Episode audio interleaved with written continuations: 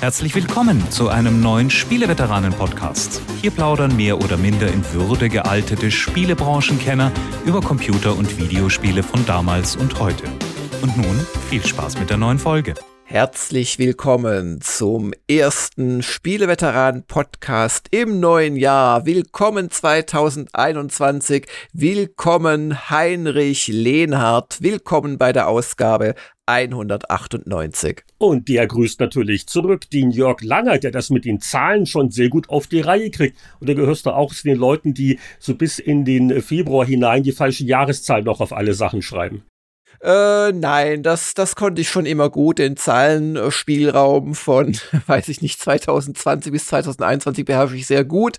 Und ich habe mich auch langsam dran gewöhnt, dass ich in den Jahren jetzt lebe, wo früher meine Science-Fiction-Hauptwerke stattgefunden haben. So Blade Runner und so ist ja alles schon. Blade Runner war, glaube ich, 2019 schon. Ach ja, es ist alles keine Freude mehr.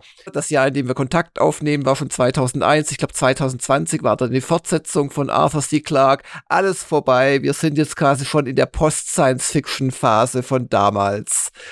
Wow, das ist ja die reinste Neujahrsansprache hier, aber äh, ich äh, hoffe, es wird eine positive Zukunft und Kontakt aufnehmen tun wir ja jede Woche. Wobei, also die heutige Aufnahme machen wir so ein bisschen im Voraus, so, so zwischen den Jahren gefühlt. Es ist ja auch sehr passend, denn es gibt ja eine Rubrik, die heute mal wieder an der Reihe ist. Genau, während wir in der realen Welt ins nächste Jahr oder je nach Sichtweise sogar ins nächste Jahrzehnt äh, gereist sind, reisen wir heute wieder zu alten Spielemagazinen zurück und zwar in die GameStar 1 2011, die GameStar 1 2001 und die Powerplay von vor 30 Jahren. Also da muss ich sagen, da merke ich schon, dass wir alle ein Jahr vorangekommen sind. Also jetzt beim Zeitschriftenblättern, so mit der Eins hinten dran, das hat mich schon sehr nachdenklich gemacht, muss ich sagen. Also das, das wird eine sehr interessante Runde. Und du hast ja schon gesagt, das sind zwar die Einser-Ausgaben, aber die kamen so in der Regel je nach Jahrzehnt Anfang, Mitte Dezember spätestens raus. Das heißt, da rechne ich vermutlich mit einem gut gefüllten Testteil. Der ist prallvoll, äh, ja, wird man, wird man sehen. Wir haben viele Wertungen zu hinterfragen oder zu, äh, ja, immerhin zu diskutieren. Und das ist natürlich unser Hauptsegment und das ist gut, dass der so prall gefüllt ist, denn äh, so mit News hält es jetzt auch gerade etwas äh, in Grenzen. Ähm, auch der tägliche Cyberpunk-Skandal, das ist auch nicht mehr so äh, frisch und aufregend. Und deswegen wird die Zeitreise heute ein bisschen länger, äh, das Anfangsgeplauder vielleicht ein bisschen kürzer. Ich habe ja nur dich und äh, das ist jetzt schon eine Umstellung. Wir hatten ja jetzt zwei Podcasts am Stück mit der großen Runde. Also zum einen die äh, für alle Best of 2020 Spiele, Fünfer, Veteranengruppe und dann äh, exklusiv letzte Woche für die Patreon-Unterstützer äh, dann nochmal vier Veteranen, so quasi mit dem Off-Topic Best-of des Jahres. Und jetzt sind es nur wir. Fühlt man sich da so wie wenn die Kinder das Haus verlassen und auf einmal ist es so ruhig und still? Nein, äh, mit dir ist es nie ruhig und still, Heinrich. Gar keine Sorge. das ist sicher ein Kompliment, oder? Das war ein Kompliment, aber klar. ja, gut. Ja, also News in dem Sinn relativ wenig. Ich glaube, das Einzige, was wir uns noch angeguckt haben, war so, so ein Urlaubsvideoersatz. Und da dachte ich erst, oh wow, sieht man das jetzt zum ersten Mal? Aber nein, du bist ja unser Experte. Äh, kannst uns das gleich genauer erklären? Also ich habe mir angeschaut, äh, Shigeru Miyamoto, wie er in fernen Japan äh, relativ enthusiastisch und überzeugend durch die Super Nintendo World in Universal Studios Japan geht. Das ist sie, die äh, große Vergnügungspark-Attraktion, die dann auch die westlichen Universal Studios Parks in den USA irgendwann erreichen soll. Und da würde man sich ja am liebsten gleich in den Flieger setzen und hin, hinchatten, wenn man könnte. Oder wie ging's dir da? Ja, aber eher, weil die Universal Studios, wo dieser, äh, ja, das ist eigentlich ein Parksegment, ich glaube, das vierte Segment in einem eh schon existierenden Park, also Universal Studios, in Osaka liegt oder bei Osaka. Ähm, das passt insofern, weil ja Nintendo ihren, äh, ja, ihr Konzernhauptquartier in Kyoto hat. Das ist so eine Viertelstunde mit dem Shinkansen entfernt oder ja, so eine starke halbe Stunde bis 40 Minuten mit dem normalen äh, Bummelzug. Und ähm, natürlich gehen die nach Osaka zu Universal Studios und nicht ins ferne, böse Tokio, wo Sony sitzt und das Disneyland Japan oder das Haupt-Disneyland Japan äh, bei Chiba. Und ähm, ja, äh, insoweit, dass das äh, angekündigt wurde, das schon im November, also in, in Bau ist das schon lange und es sollte eigentlich auch schon längst eingeweiht sein, weil das äh, mit den Olympischen Spielen ursprünglich äh, eröffnet werden sollte. Man hat sich dann auch viele aus ausländische Besucher gefreut. Und ähm, dann wurden ja die Olympischen Spiele verschoben nach 2021. Und ähm, ja, jetzt gucken wir mal, ob es dieses Jahr auch wirklich stattfinden, die Olympischen Spiele. Das ist ja auch noch gar nicht gesagt. Aber das Disney World Attraktionen Ensemble, das ist jetzt äh, quasi fertig vorgestellt und wird, glaube ich, im Februar jetzt eröffnet. Ja, und anscheinend wird da viel gemacht mit äh, so einer kleinen Armband. Das sieht fast aus wie eine Armbanduhr, aber halt so ein, ein Sendedingens, was dann mit deinem Smartphone auch verbunden wird. Und wenn du das am Armband trägst, da kannst du auf richtige Blöcke halt einschlagen und dadurch Münzen sammeln. Mhm. Also ist jetzt sicher eher kindgerecht, ähm, glaube ich. Ich frage mich auch, wie, wie lang dann so ein durchschnittlicher Block aushält, wenn da jeden Tag die ungehobelte Jugend drauf einschlägt. Aber äh, also wenn der, wenn, also der Miyamoto ist jetzt auch nicht mehr der allerjüngste, also der bringt das schon ganz überzeugend drüber, wo man sich sagt, ach, das ist ja irgendwie niedlich. Ja, Allerdings äh, japanische Kommentatoren, äh, die sich das schon, glaube ich, im November angeschaut haben teilweise, die waren durchaus nicht nur unkritisch und meinten zum Beispiel, naja, das ganze Gelände scheint doch eher klein und dicht bepackt zu sein, wie man das dann da mit den Besucherströmen dann hinbekommt, ähm, dass das nicht überläuft. Allerdings da haben die Japaner wirklich viel Erfahrung bis vor, glaube ich, ein Jahr oder so gab es noch mitten in Tokio im äh, Stadtteil Asakusa gab es einen Vergnügungspark, der hat ohne Witz in einen einzigen äh, kleinen, äh, ja, so Stadtblock reingepasst. Also da konnte man, wenn man weit werfen kann, von einem Ende ins andere werfen. Das war wirklich lustig.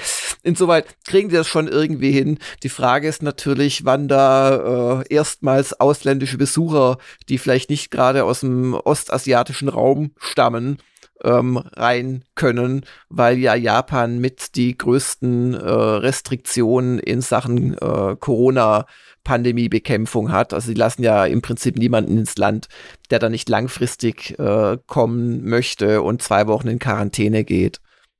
Also du hast jetzt noch kein äh, Ticket gebucht, das ist vielleicht ganz Nee, sinnvoll deine, deine Frage nach den Armbanduhren da oder was das sein soll, die kann ich, glaube ich, nicht so schnell beantworten.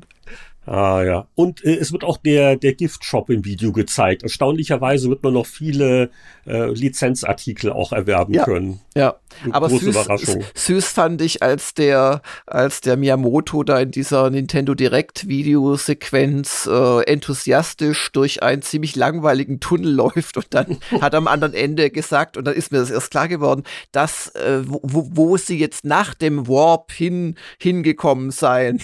Ach so, man läuft es durch Tunnels und bildet sich ein, man wäre gewarpt, alles klar. Okay, vielleicht ist es ohne Miyamoto dann nicht ganz so lustig, aber so als, als Video, wir werden das wieder verlinken, ist es ganz amüsant, ist es sehr bunt. Ja, sehr der, gut, der, der, der, der Miyamoto hat sowas Positives. Ja, ja, das können ja. wir alle gerade gut, glaube ich. Und dann, und dann noch eine, eine, naja, eine Scherzfrage. Und äh, dann äh, natürlich noch, hast du mitgekriegt, auch äh, Mitte Dezember kam das noch und wir haben in den Jahresendrunden gar nicht drüber reden können.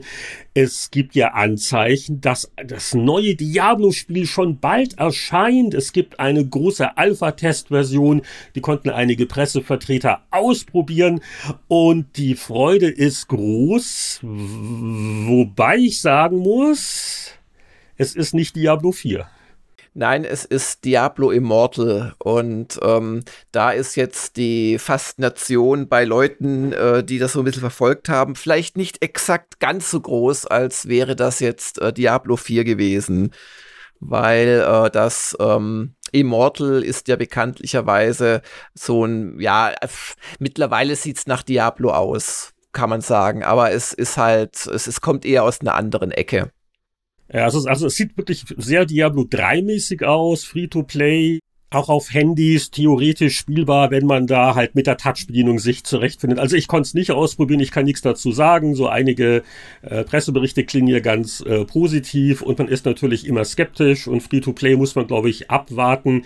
Also ich glaube, es soll bald auch eine auf Testmärkten soll das schon vorsichtig teilveröffentlicht werden, aber da gehen wir davon aus, dass dieses Mobil Immortal äh, deutlich früher kommt als Diablo 4, von dem wir auch lange nichts mehr gehört haben. Aber es ist ja auch dann irgendwann wieder BlizzCon, virtuell zumindest, wer weiß. Ja. Passt übrigens dann auch gut zu dem ersten Titelbild, das wir besprechen werden nachher in der Zeitreise. Ja, und äh, viel gespielt haben wir seit der letzten Aufnahme, glaube ich, nicht. Oder haben uns alle so äh, erschöpft mit den Jahresend- Schlachten. Ich ja, weiß nicht, ob du noch ich, was ich, ich habe ein ja, bisschen was gespielt. Du? Äh, ich habe in uh, Into the Breach doch mal reingeschaut. Das ist so ein schönes, uh, ja. ja Taktikspiel. Eher ein Puzzlespiel, kann man fast schon sagen. Von denselben Machern, die auch FTL gemacht haben habe da noch eins, zwei weitere Achievements gemacht. Also ich bin da längst im Meta-Modus drin und versuche quasi da alles squads-frei zu spielen, indem ich halt bestimmte Achievements schaffe. Dummerweise ist mir mein Blitzsieg-Achievement, das ich sogar auf Video mal verewigt habe auf Gamers Global vor anderthalb äh, Jahren oder so, ist mir wieder gelöscht worden. Keine Ahnung, ob jemand Einspruch eingelegt hat oder ob ich damals offline gespielt habe und dann, äh, das war nämlich wahrscheinlich der Grund, vor dem Deinstallieren nicht mehr online gegangen bin. Dann hat der das einfach nicht synchronisiert, schätze ich mal, damals. Ich habe ein bisschen Brettspiele gespielt und äh, das Caves of Kut, das ich schon erwähnt hatte, habe ich noch mal weitergespielt. Hängt da jetzt aber in einer derart schweren äh, Dungeon-Situation bei der Spindel. Es könnte übrigens auch schon das Ende der Story oder nahe der Ende der Story sein, das weiß ich gar nicht. Also so weit hatte ich noch nie gespielt. Und da treffe ich jetzt auf derart übermächtige Gegner, dass mir selbst meine juwelenbesetzten Teleportationsschuhe nichts mehr bringen und anderen äh, hochtechnisierten Tant, den ich habe. Und äh, als ich da dann wiederholt gekillt wurde, habe ich gesagt, naja, statt jetzt zu grinden, ähm, mache ich mal, vielleicht jetzt, da war es dann auch wieder nach Mitternacht, äh, mache ich jetzt einfach mal Schluss. Und seitdem habe ich das jetzt nicht mehr angefasst, aber echt schönes Spiel. Andere Leute kriegen zu Weihnachten Socken und Pullover. Jörg kriegt diamantenbesetzte Teleportationsschuhe. so stelle ich mir das gerade vor. Ja, die sind gefährlich, weil äh, du kannst die ein- und ausschalten. Also sie müssen geladen sein mit einer Energiezelle und so weiter und dann musst du sie einschalten. Aber von da an, wenn du das dritte Mal in dieselbe Richtung läufst, teleportieren die dich und ähm, das willst du in der Regel gar nicht. Du willst ja an bestimmten Stellen teleportieren, um durch eine Wand durchzukommen, solche Geschichten. Insoweit stelle ich mir das in echt sehr, sehr, sehr, sehr gefährlich und unangenehm vor. Also ich äh, habe mich noch ein bisschen an äh, Koop-Spielerlebnissen versucht, weil so ja, die, die Feiertage, die Familie kommt zusammen und äh, Opa schummelt bei Monopoly. Also das war es bei uns nicht. Aber ich habe mal wieder was rausgeholt. Das haben wir vor einiger Zeit eine Stunde der Kritiker am Anfang gespielt. A Way Out, die beiden Knackis. Die, ah, ich äh, erinnere mich, wo, wo wir Koop gespielt hatten. Das war gar nicht blöd. Äh, genau, und ich höre immer wieder, dass das also gerade so als Couch-Koop, also jetzt ohne Online-Verbindung, sehr toll sei. Und äh, ja, also ich, es gibt immer noch so ein paar Sachen an dem Spiel, wo ich sage, irr, also gerade diese eine für sich clevere, aber gewöhnungsbedürftige Bildschirmaufteilung, weil wenn das vertikal ist und ich, ich sehe nur die Hälfte und dann muss ich mich in einem Raum orientieren. Äh, aber man kommt damit ganz gut zurecht und es gibt halt einige Sequenzen, die sind, sage ich mal, spaßiger als andere. Äh, aber es ist wirklich gut und auch mit, mit sage ich mal, Gelegenheitsspieler, weil es ist sehr gutmütig mit den Rücksetzpunkten. Also wenn man mal scheitert, dann muss man nicht äh, eine Viertelstunde erst wieder andere Sachen wiederholen. Und es hat einfach ganz lustige Situationen. Also es war, also glaube ich, nicht perfekt. Wir sind noch nicht ganz durch. Aber das äh, war mal wieder ganz erfrischend, das rauszuholen. Und draufgekommen bin ich ja eigentlich nur, weil der nächste Titel des äh, Studios äh, ja in einem Trailer angekündigt worden ist. Der hat dann auch den schönen Namen It Takes Two. Wird also dieses äh, zwei Leute müssen das gleichzeitig spielen Konzept fortsetzen. Aber der Grafikstil ist das genaue Gegenteil. Also bei, bei A Way Out ist das ja schon alles sehr so, so beige und braun und äh, pseudodüster. Und äh, ihr nächstes Werk sieht also wie ein äh, Pixar-Animationsfilm aus. Also sehr, sehr bunt und knallig und knuffig. Und da, das hat mich darauf gebracht, ähm, das mal wieder ausholen. Und dann habe ich sogar, weil es gerade so super günstig war, äh, von, also Hazelight ist der Name des Studios, mir endlich mal dieses Brothers geholt. Das war ja vor A Way Out. Mhm, mh. Und da, da war ich völlig falsch gepolt. Das kommt davon, wenn man die Spieletests nicht liest, ja, also so auch Cyberpunk PS4, ja, dann liest, wartet man, bis der Spieletest erscheint und da steht das schon drin. Und da habe ich auch den Fehler gemacht, weil ich dachte, oh, Brothers ist vielleicht ein bisschen noch niedlicher, aber auch so für zwei Spieler. Aber der Witz an Brothers ist ja, dass ein Spieler zwei Charaktere voneinander unabhängig steuert. Also der linke Stick ist, glaube ich, der kleine oder der große Bruder und der rechte Stick ist der andere. Und ähm, das ist witzig. Äh, da habe ich jetzt auch noch nicht so viel gespielt, aber auch mal was anderes. Also von daher, das, das waren so ein bisschen noch meine äh, Bonus-Spielerlebnisse. Und Yakuza ist äh, jetzt auch wirklich dann gekauft, aber äh, wird wohl erst im Laufe des Januars zum Spielen kommen. Das Br bring genug Zeit mit. Und ich gebe dir gerne ein paar Tipps, die dir insgesamt das Leben erleichtern. Nach dem Motto hätte ich das mal 20 Stunden vorher gewusst und so. Ah ja. Mir ist auch noch ein Spiel eingefallen. Es, es hab's jetzt nicht ewig gespielt oder so, aber es passt doch sehr gut in einen Spieleveteranen-Podcast rein.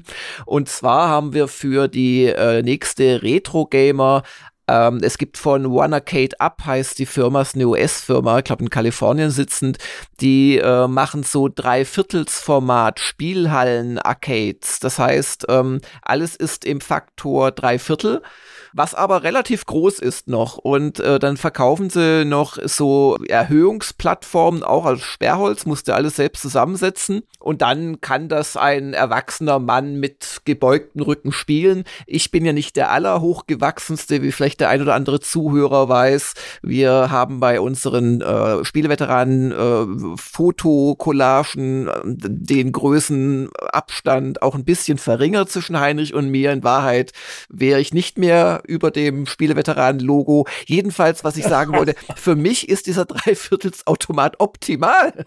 Das ist genau meine Frage, Größe. Halt, halt, halt, Frage. Wenn du sagst Dreiviertelsautomat, das heißt, der ist 75 Prozent so groß wie das ja, Original? Exakt. Ah, okay. Genau. Äh, wobei der Bildschirm könnte sogar original groß sein. Es geht eher darum, um das restliche Kabinett quasi. Und einmal haben wir so ein Ding halt zum Verlosen gekriegt für Gamers Global. Zum anderen testen wir eins oder stellen es einfach vor in Retro Gamer.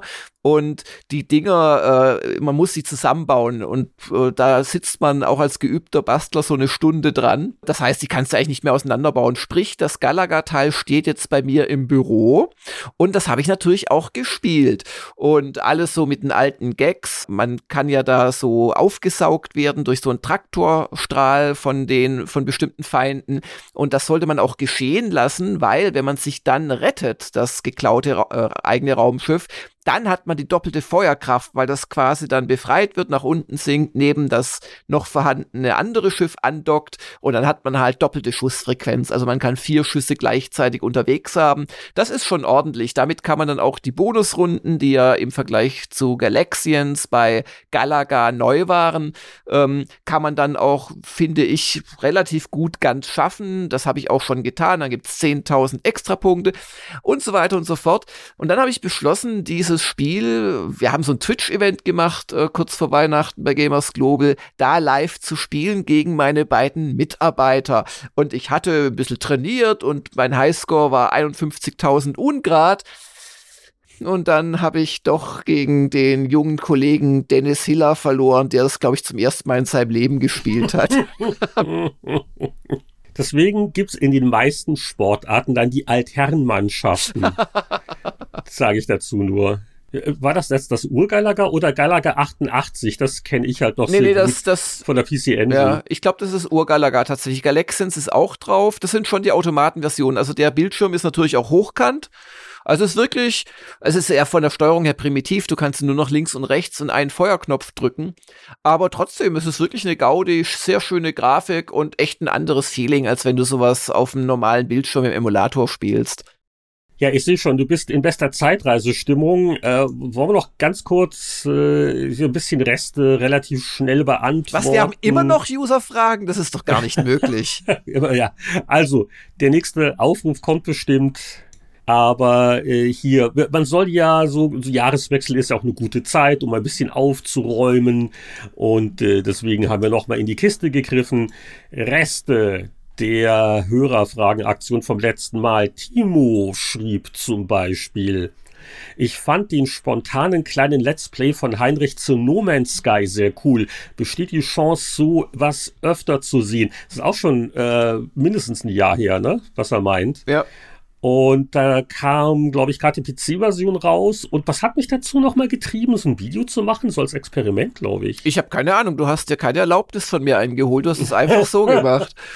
Es war, glaube ich, nicht auf deinen Wunsch. Es war nicht so, dass du gesagt hast, Mensch, ich bin ja so fasziniert von No Man's Sky, aber ich glaube, ich verstehe das nicht alles. Ich brauche einen weisen Kollegen, der mir das mal vorführt. Das war's nicht. Nee, weil No Man's Sky habe ich, als es rauskam, schon komplett verstanden gehabt, 25 Stunden lang und seitdem okay, habe ich es nur äh, vereinzelt nochmal angespielt.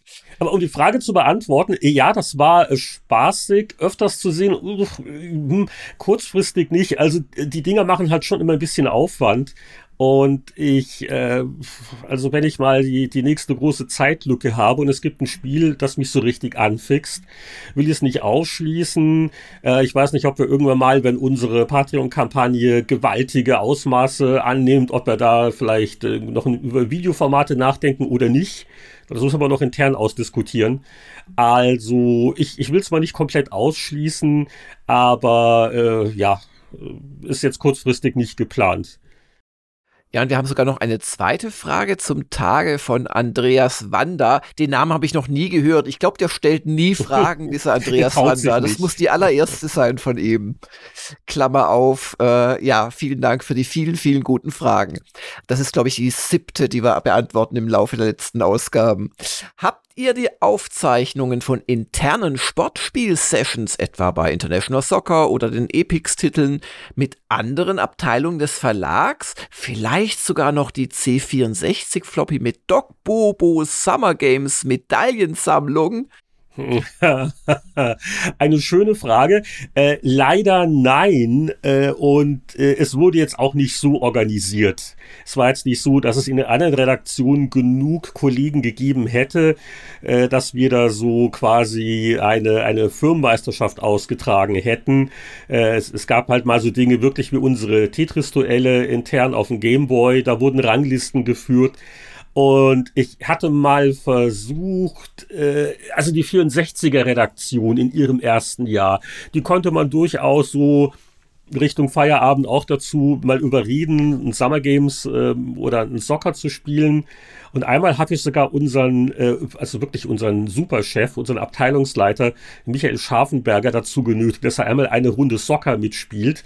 Äh, das hat er, also Respekt, das hat er wirklich kein großer Spieler, hat er wohl, um den, um die Moral der Mitarbeiter zu stärken, auch mal mitgemacht. Rechne ich ihm heute noch hoch ein. Für, für Michael Scharfenberger wären übrigens diese Dreiviertelautomaten auch äh, eine sehr gute Idee. ja. Und äh, äh, aber es ist nichts überliefert. Wir haben da auch äh, in der Regel nicht so viel äh, dann ermittelt. Äh, es gab noch, äh, ich weiß noch, Martin und ich haben dann auch viel Tennis gespielt an der PC Engine, aber auch, auch das haben nicht genug Kollegen dann mitgemacht, um dann richtig Tabellen zu führen. Äh, das ist aber leider nicht erhalten geblieben Und äh, deswegen die, diese wichtige Sportspielfrage wird unbeantwortet bleiben müssen. Aber äh, Jörg, wir können jederzeit mal gerne, so, so mit online geht das ja wieder mal so, so Sportspielturniere machen intern. Ja, oder? sofort, wenn du für jedes Sportspiel, das ich mit dir spiele, mit mir ein Rundentaktikspiel meiner Wahl austrägst, tournamentmäßig. Das dauert dann nur fünf Jahre, bis wir wissen, wer es gewonnen hat, aber. Wir können ja Blitz, äh, Blitzrunden-Taktik spielen. Da gibt es durchaus äh, Kandidaten. Ja, okay, okay. aber wir haben viel vor. Die Einzelausgaben aus den Dezembern, die erscheinen ja immer etwas früher, haben wir schon äh, thematisiert, die liegen bereit, die zittern schon in der Vergangenheit, denn jetzt werden die Spieleveteranen auf sie losgelassen. Genau.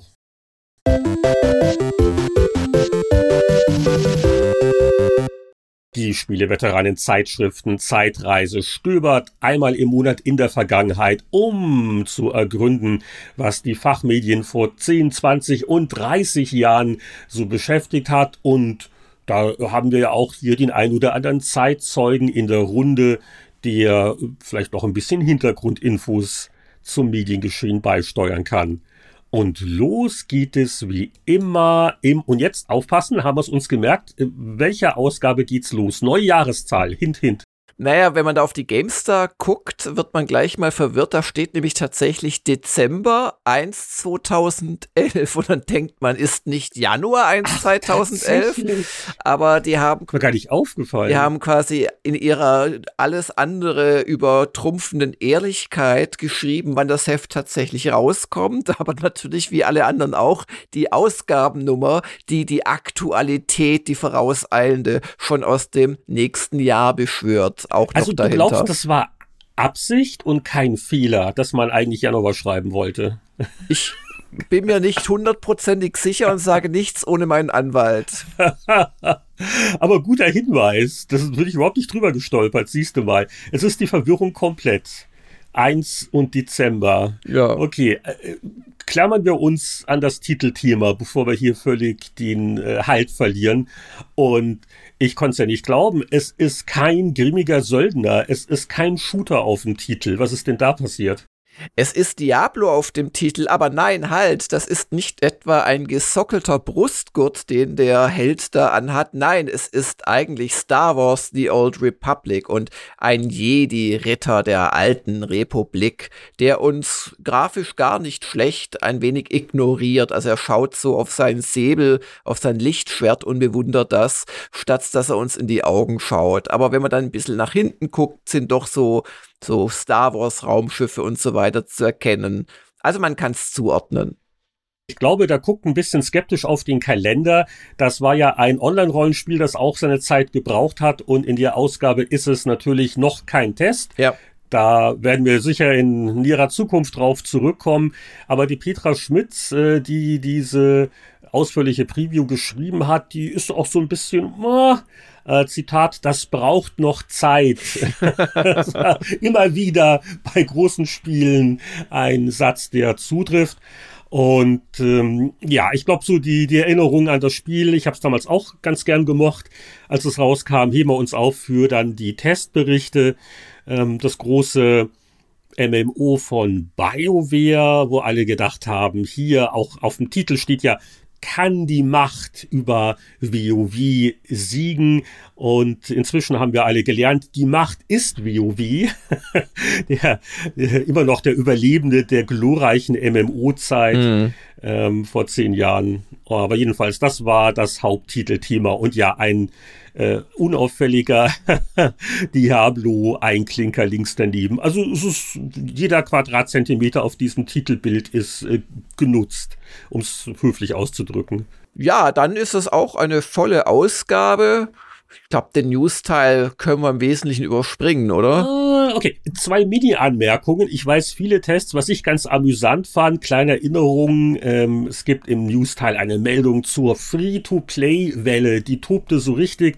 Auch vergessene Spiele wie Battlefield Play for Free. Und äh, das Tragische an diesen Dingern ist ja oft, man, man könnte sie gar nicht mehr spielen, wenn man wollte. Ne? Wenn das Server abgeschaltet ja, ja. wird, dann, dann ist äh, Null to Play. Und auf Seite 16 in der Ausgabe eine kleine Newsmeldung über das Indie-Phänomen Minecraft. Das wurde langsam wahrgenommen mhm. von den großen Spielemedien. Äh, hier Zitat, das kleine Indie-Spiel hat sich seit der Veröffentlichung 2009 zum Untergrund-Hit gemausert. Und wie wir alle wissen, wurde daraus ja bald dann auch ein Oberwelt-Hit sozusagen, der ein Erfolg, der bis heute noch anhält. Ja, ich habe gerade mal geschaut, wir haben dann äh, gar nicht so lange gebraucht, äh, also ein Jahr noch von dieser Newsmeldung, bis wir beide in äh, bei auf Gamers Global eine Stunde der Kritiker dann zu Minecraft gemacht haben.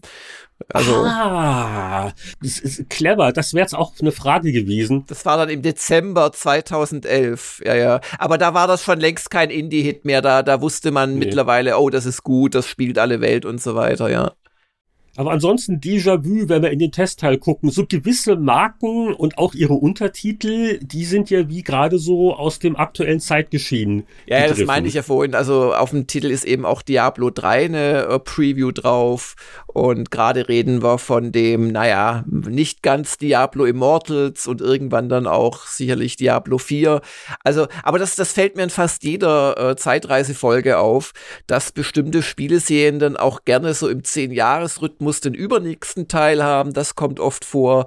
Und was auch noch oft vorkommt, ist, dass sie wirklich im selben Jahreszeitraum erscheinen. Es sagt man, naja, ist ja kein Wunder, die meisten Spiele erscheinen vor Weihnachten. Das stimmt aber gar nicht. Also es scheint bei den Herstellern dann wirklich für besondere Serien auch besondere äh, Release-Zeiträume, die durchaus nicht im Oktober zum Beispiel liegen, zu geben. Das, das fällt mir immer wieder auf. Ja, also es darf ja auch kein Vorweihnachtsgeschäft ohne einen Call of Duty-Titel geben. Das ist verboten, das steht in jedem Grundgesetz drin.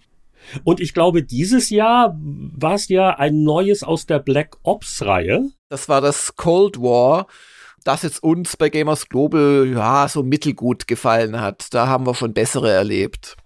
Und wann ging es eigentlich los mit den Black Ops-Spielen, wie wir jetzt hier gerade beim Blättern gemerkt haben? Vor zehn Jahren. Denn was sehen wir hier im Testteil der Gamestar?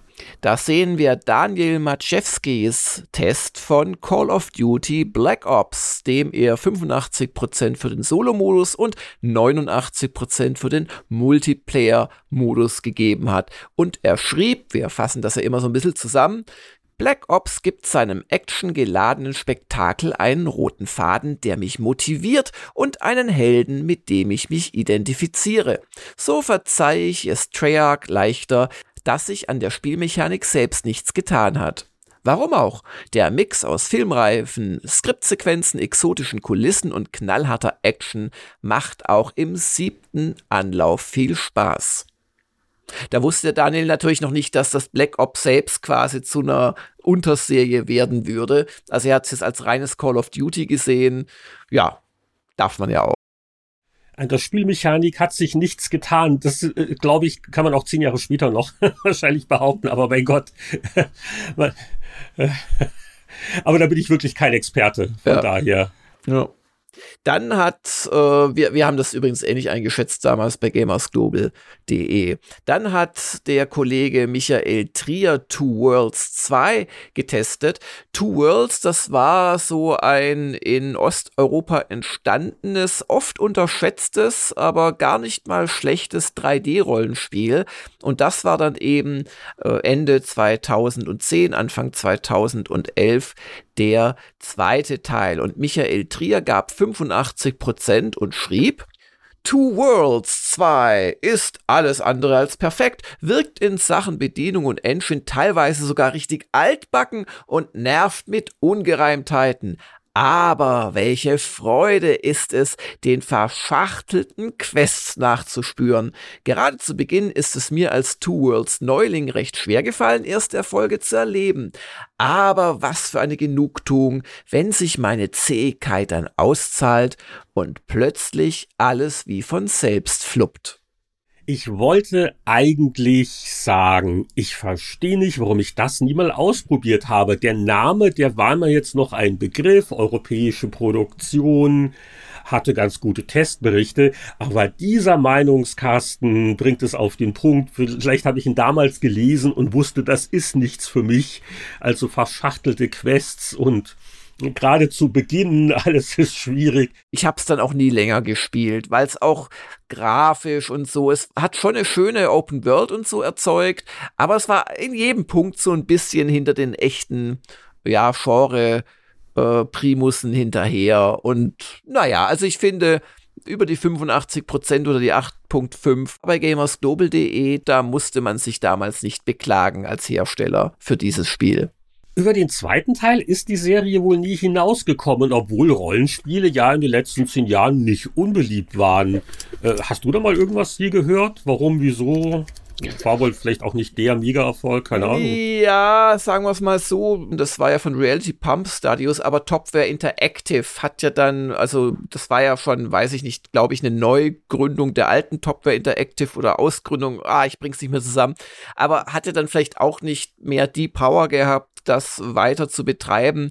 Naja, da wäre es auch schwierig gewesen, weil also Two Worlds und zwei, das passt doch, aber dann Two Worlds Three, also ach, diese ganzen Zahlen. Dann hätte man den Nachfolger ja Three Worlds 1 nennen können. ja, genau. Ha, apropos Zahlen, wie wäre es denn mit 007? Titel, die ich völlig vergessen hatte. Es gab vor zehn Jahren ja ein neues James Bond Spiel von Activision. Die hatten zu dem Zeitpunkt die Lizenz und das war keine Filmadaption, das war eine neue Geschichte. Der Titel Bloodstone. Und wenn jetzt alle hier äh, mit den Schultern zucken, ich übrigens auch, ja, also 62 Prozent im GameStar-Test, war wohl nichts Berühmtes. Und äh, das ist halt wieder eigentlich ein aktuelles Thema, weil wir ja kürzlich gehört haben, dass äh, IO Interactive, ne, die Hitman-Macher, äh, jetzt dann die Lizenz haben, um mit einem neuen Bond-Spiel zu beginnen. Ähm, also dieses Bloodstone war wohl nicht äh, der kreativste Beitrag zur Serie. Der Tester seinerzeit Patrick Zeluk in GameStar und der schrieb, erschüttert, nicht gerührt. Keine Handlung, flache Charaktere, lächerliche Actionsequenzen sowie dumme Lakaien in Massen. Dass Bizarre Creations da noch die Rennsequenzen gegen die Wand fährt, ist für mich ebenso unbegreiflich wie die absurd kurze Spieldauer. Und ja, Bizarre Creations war also ein für Rennspiele eigentlich bekanntes Studio. Also da weiß man auch nicht hinter den Kulissen, was da schiefgelaufen ist. Äh, keine Zeit, kein Geld. Aber Rennspiel ist ja dann auch hier der Übergang zu einem weiteren Beitrag aus dem Testteil. Und auch das ist ein Spiel, wo ich mir dachte, das ist doch gerade erst erschienen. Ja, ja, ja, ja. Aber also gerade bei den Electronic Arts Serien habe ich jeglichen Überblick verloren. Da könnte ich äh, auf der Folterstreckbank nicht sagen, welches Need for Speed in dem Fall jetzt gerade gemeint ist. Es ging bei dem Test vor zehn Jahren hier um Need for Speed Hot Pursuit. Das ist ja interessant. Da gibt es mal eine Wertungsdiskrepanz. Das hat in der GameStar stattliche 86 Prozent bekommen bei uns in Gamers Global oder auf Gamers Global nur 7.0. Hm, es ging äh, schon damals vor zehn Jahren um eine Wiederveröffentlichung. Das Original war von 1998 und Daniel Maczewski schrieb, Hot Pursuit ist nicht nur ein Need for Speed, wie ich es mir seit Jahren wünsche, es ist auch eine überaus gelungene Verbeugung vor dem für mich besten Teil der Serie. Was für ein Geschwindigkeitsgefühl, was für packende Verfolgungsjagden, was für ein Fuhrpark. Kritikpunkte wie dünnes Tuning und die geskriptete Gegner-KI stören mich kaum. Mir macht die knallige Raserei an sich einfach nur Freude. Ich glaube, das kann man deswegen unterschiedlich bewerten, äh, weil die, die Sache mit dem Realismus bei Rennspielen ist ja auch umstritten. Ich glaube, ihr habt zu dem Zeitpunkt Sachen auch wie Gran Turismo äh, getestet auf Konsole, die da sicher einiges niveauvoller waren, in Anführungszeichen. Aber ich sympathisiere hier ein bisschen mit dem Daniel, weil ich kann mich noch dunkel an das Original Hot Pursuit erinnern. 98 äh, auf meiner, was war das? Äh, schon erste oder zweite Voodoo-Generation. Und das sehen wir auch nicht alle Tage, dass ein Titel so häufig geremastert wird, weil äh, vor zehn Jahren war es also eine geremasterte Neuauflage des 98 Spiels und 2020 ist ja auch schon letztes Jahr erschien quasi ein, ein, ein Remaster des Remasters, also wieder Hot Pursuit. Wahrscheinlich ist es aber auch günstiger für Electronic Arts, äh, ein neues Spiel entwickeln zu lassen mit dem alten Namen, als dass man de dessen Trademarks verlängert oder irgendwas. Oder die haben irgendwo in der Kiste noch so viel Messe-Promomaterial vom vor 10, 20 Jahren rumliegen. Wir, wir haben noch 20.000 Bepper mit Hot Pursuit drauf. Wenn wir die Namen eins zu eins übernehmen, können wir die wiederverwenden. Das sparen wir Geld? Das mag auch sein. Jedenfalls den Carsten Justenhofen bei uns störten viele kleinere und größere Macken und vor allem das Genre Standards wie etwa Auswirkungen von Schäden auf das Fahrverhalten oder Wettereinflüsse auf das Fahrverhalten schlichtweg vergessen wurden.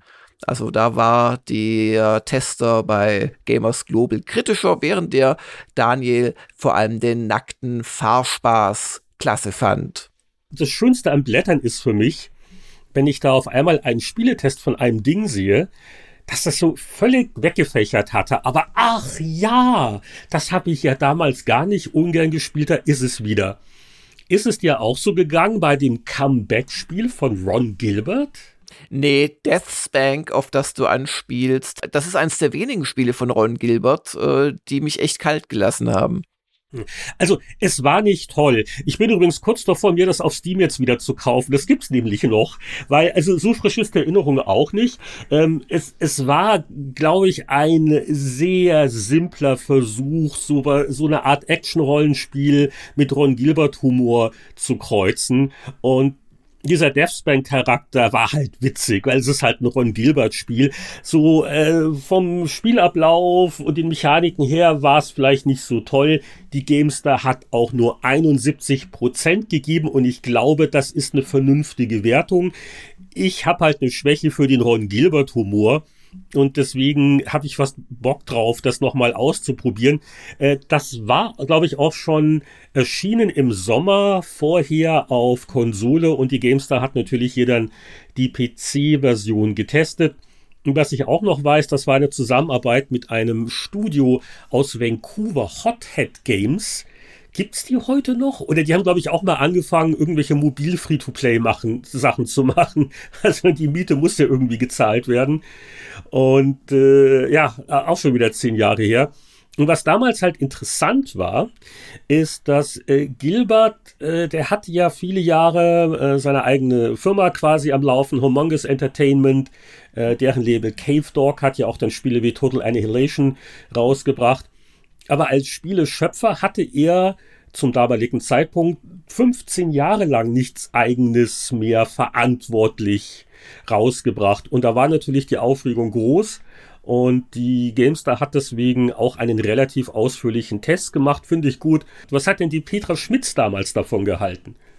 Die äh, war sie nicht sicher, ob man das als Action-Rollenspiel bezeichnen sollte. Sie nannte das gewagt. Dafür fehlt einfach zu viel von den Kerndisziplinen des Genres.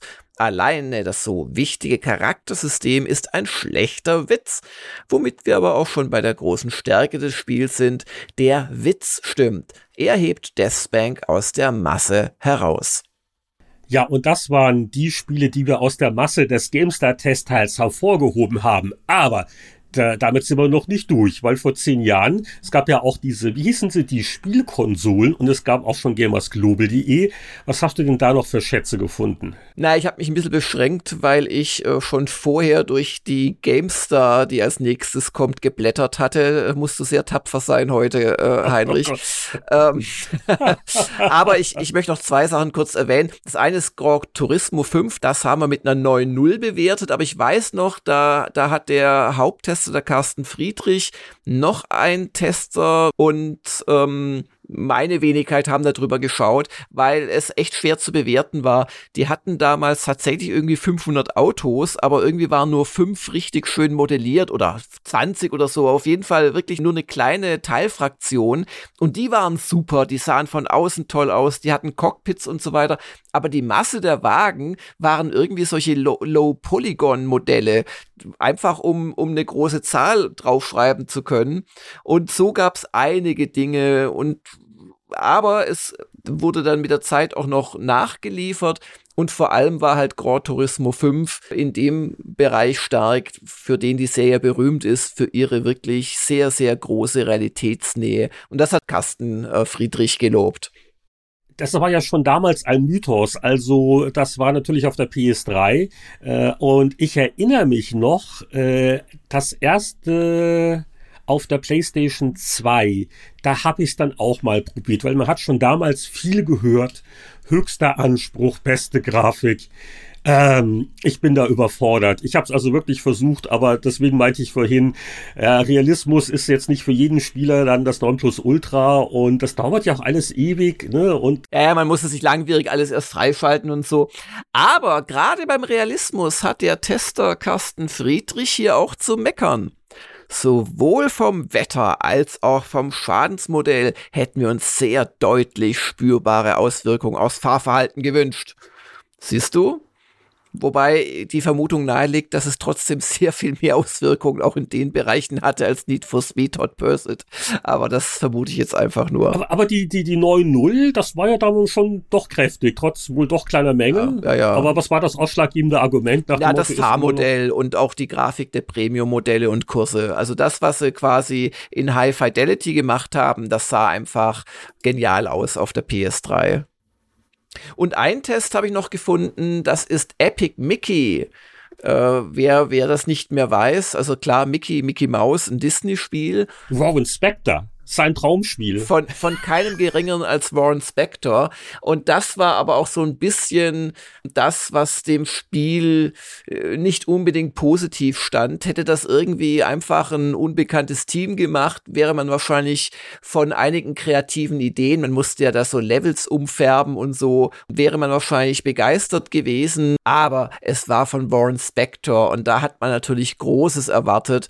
Und ein richtig großartiges Spiel war es nicht. Ich habe das auch gespielt damals. Das war nett. Das, das war ein reines Nintendo Wii-Spiel, zumindest ja, exakt. am Anfang. Ne? Ja, ja, genau. Ja, ja. Der Nachfolger, der kam dann, glaube ich, auch für andere Plattformen raus. Aber es gab ja noch einen Nachfolger, aber, aber der erste Teil nicht. Und das hat für uns damals, also Gamers Global, äh, der Harald Frenkel, der heute noch für uns schreibt, eine monatliche Kolumne, aber ja, nur noch selten Tests macht, äh, damals mit 7.5 bewertet und Harald schrieb, Mickey Epic ist ein gutes, aber keineswegs phänomenales Spiel. Stellenweise blitzt dann doch die Handschrift von Großmeister Warren Spector durch. Wir haben versucht, die rosa Brille abzusetzen, obwohl wir den Deus Ex Papa seit jeher schätzen und es wohlgemerkt noch immer tun.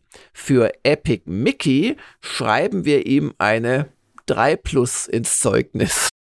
Ja, und das, das war so mehr wie ein Hübschspiel und so, ich glaub, Nee, das war, irgendwas. ja, es war so ein Action-Adventure und es hatte verschiedene Welten und die Farben waren diesem Land gestohlen worden und Epic Mickey musste das quasi wieder umfärben. Ich weiß jedenfalls noch, wie sich da Spector immer begeistert geäußert hat, weil das war ja wohl wirklich von klein auf so seine große Liebe, die klassischen Mickey-Maus-Sachen.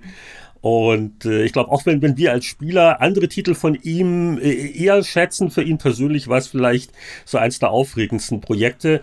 Aber ja. Noch vielleicht als kleines Trivia, also das Spiel hieß in den USA Epic Mickey und äh, bei uns hieß das tatsächlich Mickey Epic. Also die haben so, das dann rumgedreht. Ich, ich, hatte mich vorhin gewundert, siehst du mal. Und ähm, die äh, Junction Point Studios äh, waren, glaube ich, dann, nachdem auch der zweite Teil nicht wirklich performte, äh, dann auch äh, relativ schnell abgesägt bei, bei Disney. Also das war so Warren Spectors große Konzernzeit und viele Mittel, vermutet man wenigstens, aber hat sich halt leider nicht ausgezahlt. Und wenn du jetzt nach neuen Deus Exen und so weiter fragst, es ist ja dann auch ehrlich gesagt nicht so super weitergegangen. Also das System Shock, an dem er gesessen hat, äh, ist ja nicht wirklich vorangekommen bis heute. Und ähm, als ich ihn vor zwei Jahren traf, äh, bei, für diese äh, GDC-Doku, da war noch im Hintergrund des Interviews, hat er extra noch so einen Aufsteller hingestellt mit System Shock 3 drauf. Da war gerade äh, Underworld Ascension einige Monate, glaube ich, alt und hat ja auch nicht so toll funktioniert. Ja, ein bisschen schade, aber zeigt halt auch, dass das ein knochenhartes Geschäft ist und nicht jeder erfolgreiche Entwickler kann das die ganze Karriere lang durchhalten. Von Mickey Epic oder Epic Mickey zum epischen Testteil der GameStar vor 20 Jahren. Und das ist so die, die volle Weihnachtsgeschäft-Dröhnung, die uns da noch erwartet. Und das Titelthema ist ja auch äh, ein durchaus prominentes Spiel. Ja, wir haben Warcraft 3 auf dem Cover. Äh, noch nicht als Test, aber als Preview. Wir haben Diablo 1 als Vollversion drauf. Wir hatten die Spieletrends 2001. Wir hatten No One Lives Forever. Ein wirklicher Evergreen, kann man ja sagen. Und wir hatten noch diverse andere Themen drauf. Und vor allem hatten wir, wie ich finde, einen schönen Org ja, der, der auch einen so richtig äh, aufmunternd äh, anschreit. Oder, oder was hungrig, macht er da? Will er mich fressen? Genau. die, die Vollversion Diablo, das war ein richtiger Coup, weil Diablo 2 war ja noch sehr frisch.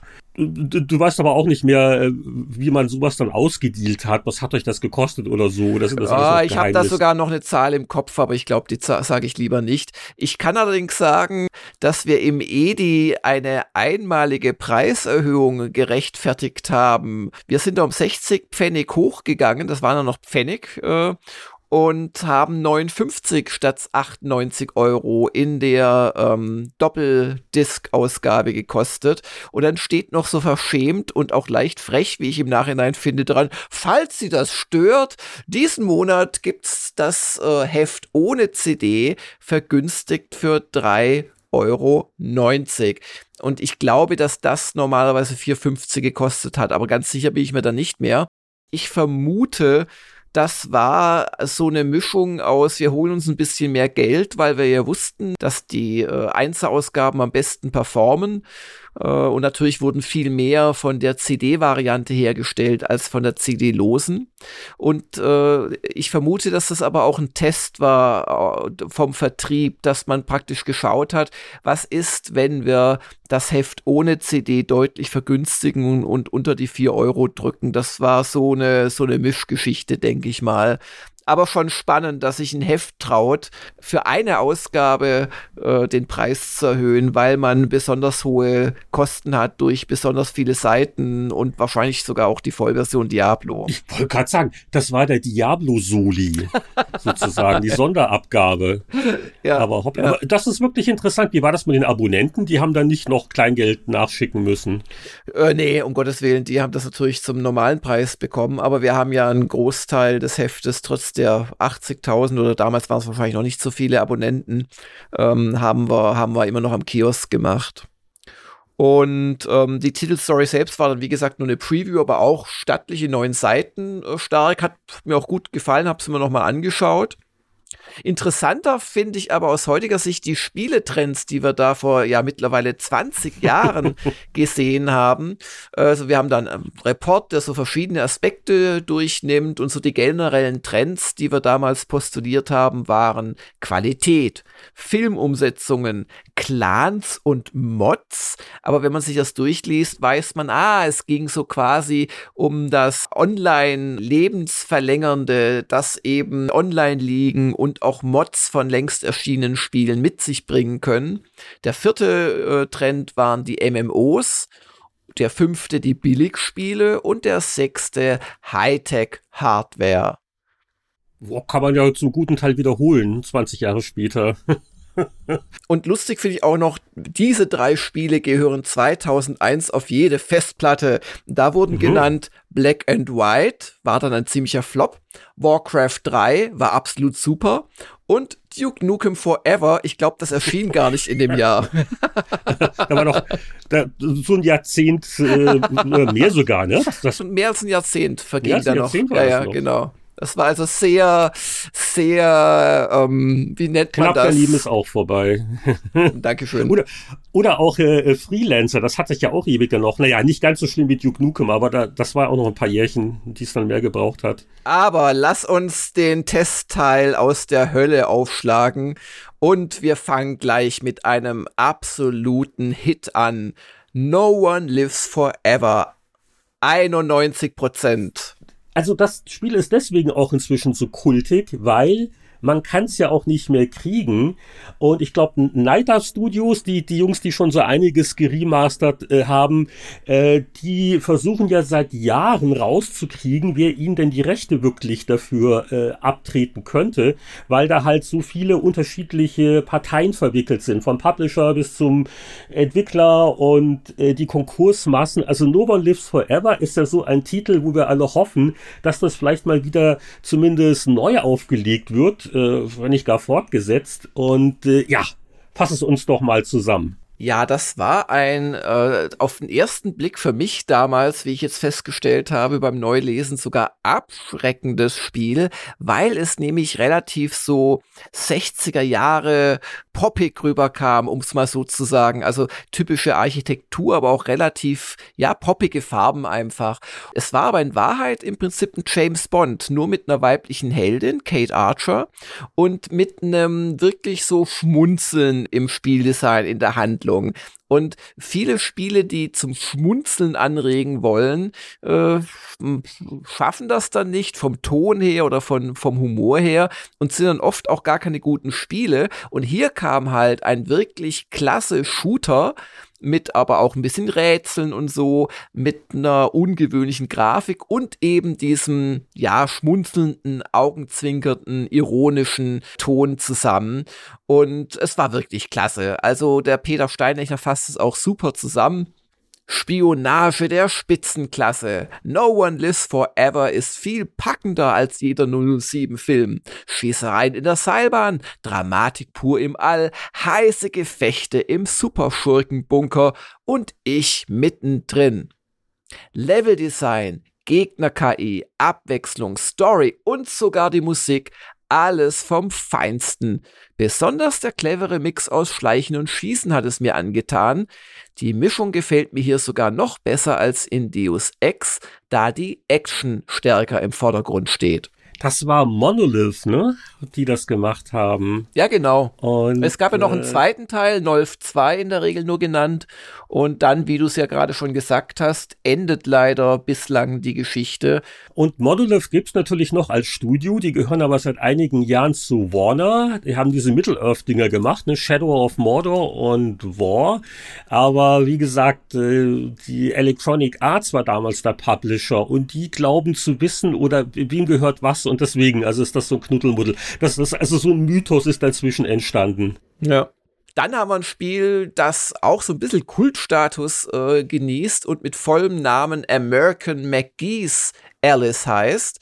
Und ähm, ja. Uch Du, das habe ich das nicht mal angespielt. Du gähnst. Ich glaube, das war mal zu abgedreht. Ja, wir haben dem damals 81 Prozent gegeben, auch wieder der Peter als Haupttester. Es war halt ein, wie ich fand, ein bisschen prätentiöses äh, Shooter-Machwerk, wo halt versucht wurde, irgendwie auf Kunst auch so zu machen. Mir hat es ehrlich gesagt nie gefallen. Und das gleiche kann ich gleich noch für den nächsten Titel sagen.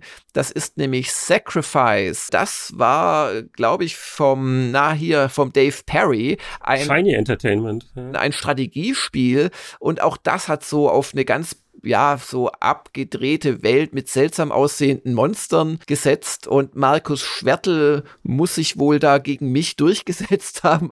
In der bizarren Welt von Sacrifice habe ich mich sofort wohlgefühlt. Da mag Jörg noch so über die abgefahrenen Charaktere und Monster schimpfen. Ich finde die ungewöhnliche Atmosphäre einmalig. Also der Jörg Langer, äh, der lobt hier auch die Engine und ansonsten ist alles eigentlich bäh. Ja.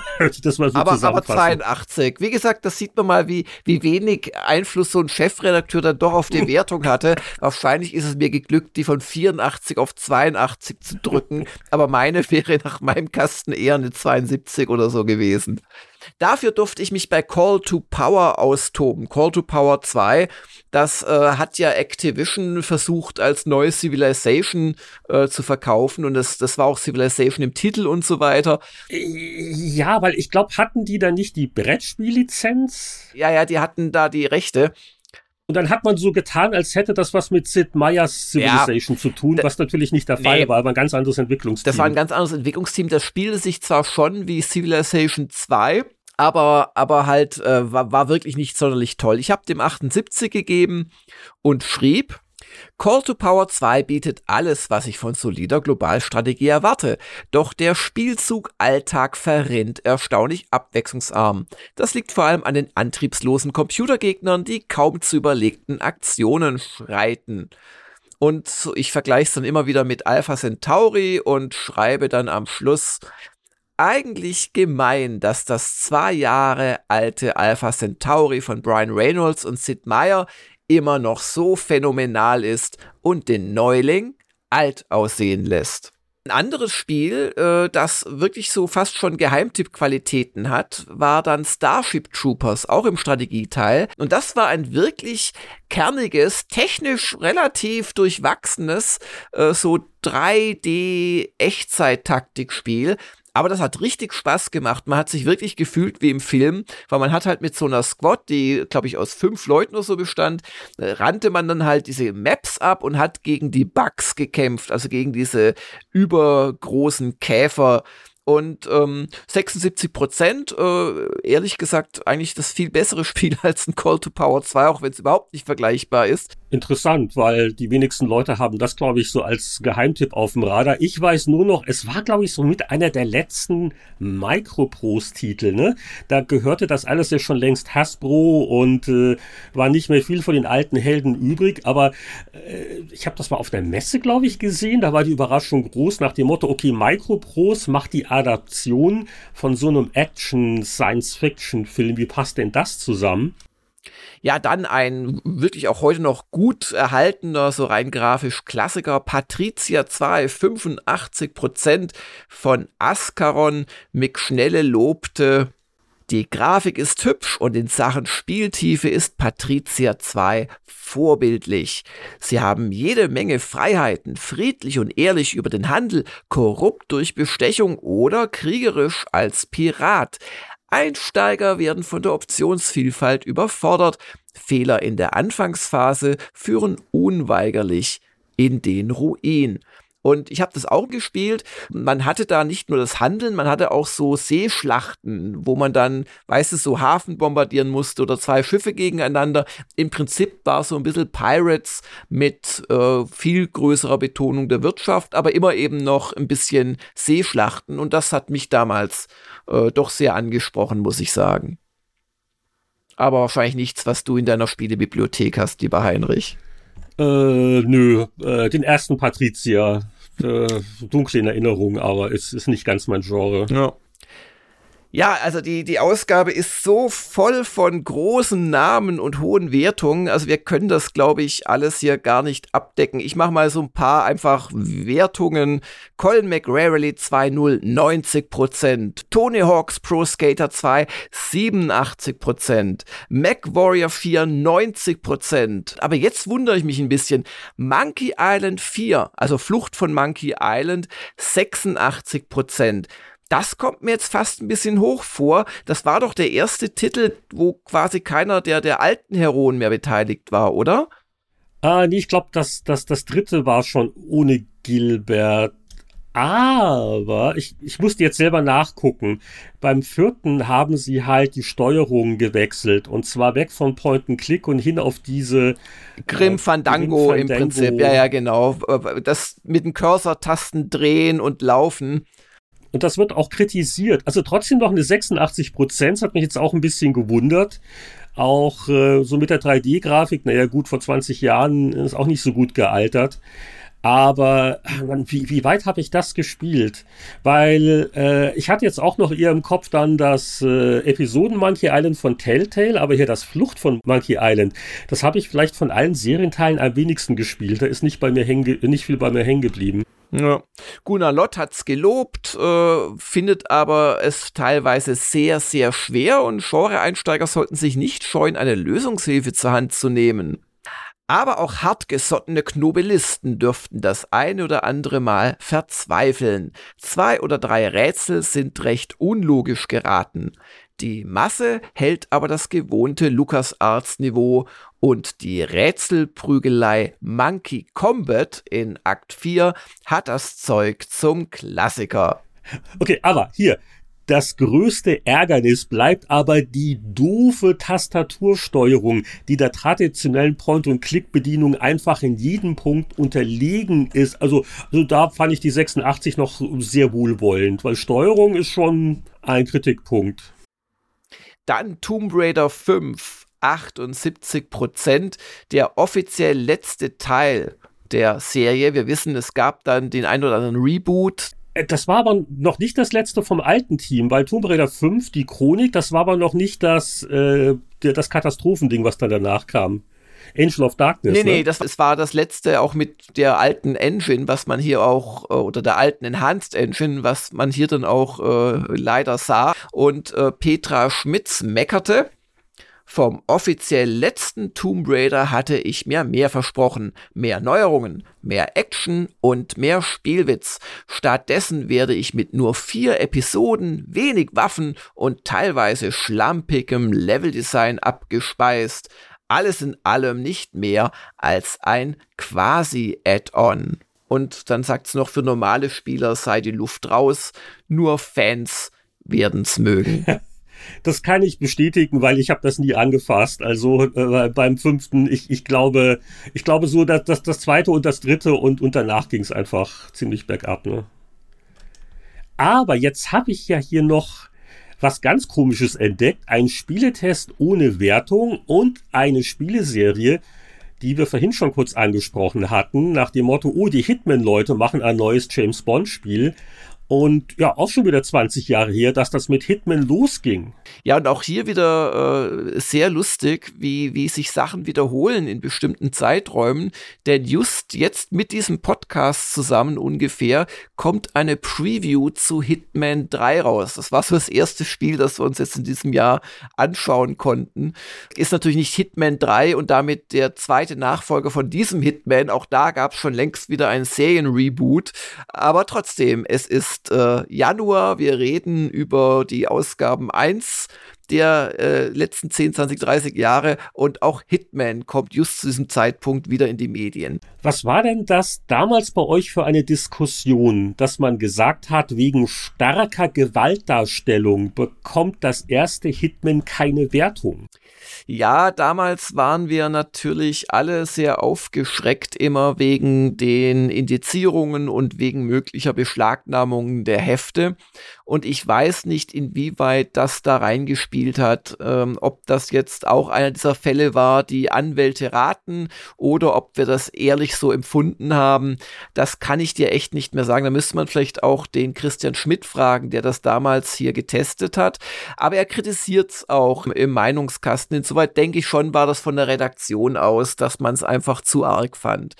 Er schrieb unter anderem, Hitman ist wie eine Mischung aus Thief Dark Project und 3D-Shooter. Heimlich, wenn möglich, brachial, wenn nötig. Der Spielablauf ist super spannend. Er schreibt dann aber auch, die Missionen sind lang, fast jeder Fehler tödlich und wenn man sich ganz doof anstellt, wird man in Rotterdam vom Zug überfahren. Kurz vor Levelende ins Gras zu beißen, ist Frust pur.